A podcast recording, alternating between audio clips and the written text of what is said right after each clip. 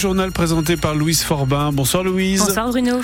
Un mot sur les conditions de circulation. Nous avons 11 km de ralentissement depuis Armentières jusqu'à Anglo dans le sens Dunkerque-Lille. Donc soyez prudents. Même chose sur l'Ain depuis Seclin jusqu'à la courbe de Ronchin. Nous avons 10 km de ralentissement. Un peu en amont également depuis Noyelles-Godot, toujours dans le sens Paris vers Lille. Nous avons 2 km et demi euh, de bouchons sur l'A22. Vous êtes quasiment à l'arrêt sur 9 km de Ronc à Wascal dans Belgique-France. La météo Pour demain, le ciel sera gris. On attend un peu de pluie sur la côte, mais quelques éclaircies devraient avoir lieu dans l'après-midi. Côté température, il fera jusqu'à 11 degrés à Marc et à Douvrin, 10 à Gemont. Demain matin, des embouteillages sont prévus dans la métropole lilloise. Les taxis lancent une opération escargot dans les Hauts-de-France et dans le centre de l'île.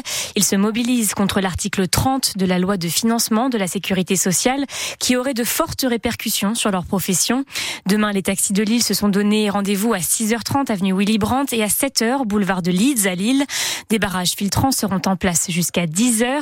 Une seule voie sera laissée libre à la circulation.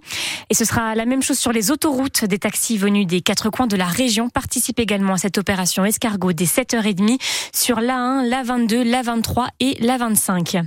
Les nouveaux cas de Covid-19 continuent de se multiplier dans les Hauts-de-France. Entre cette semaine et la semaine dernière, le nombre de cas positifs a augmenté de 17%. La hausse des contaminations est liée à la diffusion très rapide d'un nouveau variant appelé JN1.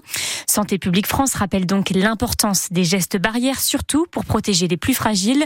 L'épidémiologiste Mircea Sofonea recommande également d'être prudent, même s'il se veut rassurant faut pas rentrer à nouveau dans un climat anxiogène qui pourrait devenir délétère pour euh, la mise en place d'éventuels gestes barrières de mesures qui sont absolument nécessaires. Il faut se poser les bonnes questions, c'est-à-dire qu'on n'a plus du tout les mêmes habitudes par rapport à ce que au contrôle à la prévention de la transmission. Or, nous allons vers euh, une période qui sera favorable à la transmission parce que, euh, au contexte de, de de convivialité, de, de promiscuité, avec une circulation qui est élevée, effectivement, c'est une inquiétude raisonnable qu'il faut avoir pour mettre en place euh, les mesures de prévention.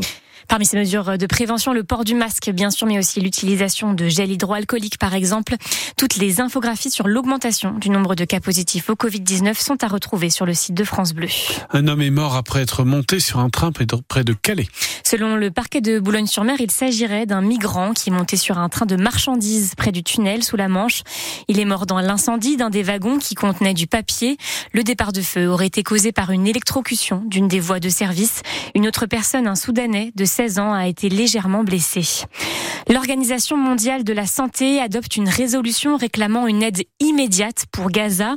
Depuis le début du conflit entre Israël et le Hamas, l'aide humanitaire arrive au compte-gouttes dans la bande de Gaza. L'OMS appelle donc à, je cite, un passage immédiat, durable et sans entrave de l'aide humanitaire. Le point sur la situation est à retrouver sur le site de France Bleu. Le LOSC n'est pas parvenu à marquer cet après-midi.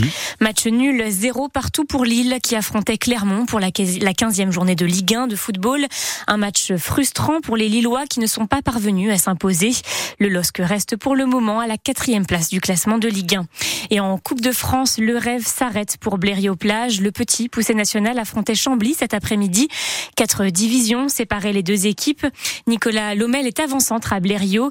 Malgré la déception, il reste fier du chemin accompli. Bah, ça a été dur, ça a été dur. On, on s'y attendait. On a, on a tout donné. On, on a donné tout ce qu'on a pu. Malheureusement, ça, ça a pas suffi. La marche était trop haute cette fois. On avait déjà, déjà réalisé trois beaux exploits. Cette fois-ci, on est, on est tombé. On est tombé sur une belle équipe de Chambly et, et voilà, l'aventure, euh, l'aventure s'arrête là, mais on aura des, des, souvenirs plein la tête qui resteront gravés euh, à vie. C'est beaucoup. Euh, c'est, c'est la première fois pour, enfin pour moi et puis pour, pour beaucoup d'autres, d'avoir, d'avoir été jusque là. Je sais pas si ça se reproduira encore encore une fois dans, dans ma vie de footballeur amateur. Voilà, il y a beaucoup de fierté. on a été mis, on a été mis en lumière beaucoup euh, par par les journalistes. Enfin, c'est c'est quelque chose qui est pas qui est pas habituel en fait à Blériot. On a on a jamais on a jamais connu ça. Et puis donc euh, voilà, on est on est fiers de nous, on est fiers de notre parcours. Et puis euh, avec les supporters à la fin qui nous l'ont montré, qui nous ont montré leur amour aussi, c'était c'était magnifique. Le tirage au sort pour les 32e de finale de la Coupe de France aura lieu demain à 19h. Les clubs de L1 feront leur grand début dans la compétition. En basket, défaite aujourd'hui du Portel en Betclic Elite. Les basketteurs ont perdu 74 à 67 face à Monaco, qui conserve sa première place en haut du classement. Le Portel, eux, sont septième. Et défaite également pour Villeneuve d'Ascq en Ligue féminine. Les basketteuses se sont inclinées face à Basketland. Le score final était de 66 à 64. Villeneuve d'Ascq conserve la deuxième place du classement, juste devant Basketland. Une couverture originale d'Astérix mise en vente aux enchères aujourd'hui à Bruxelles. Il s'agit de la couverture d'Astérix et Cléopâtre. La fille du dessinateur Albert Uderzo s'était opposée à cette vente. Elle avait porté plainte pour recel, mais la plainte vient d'être classée sans suite par le parquet de Bruxelles. Ce dessin de 1965 est estimé entre 400 000 et 500 000 euros.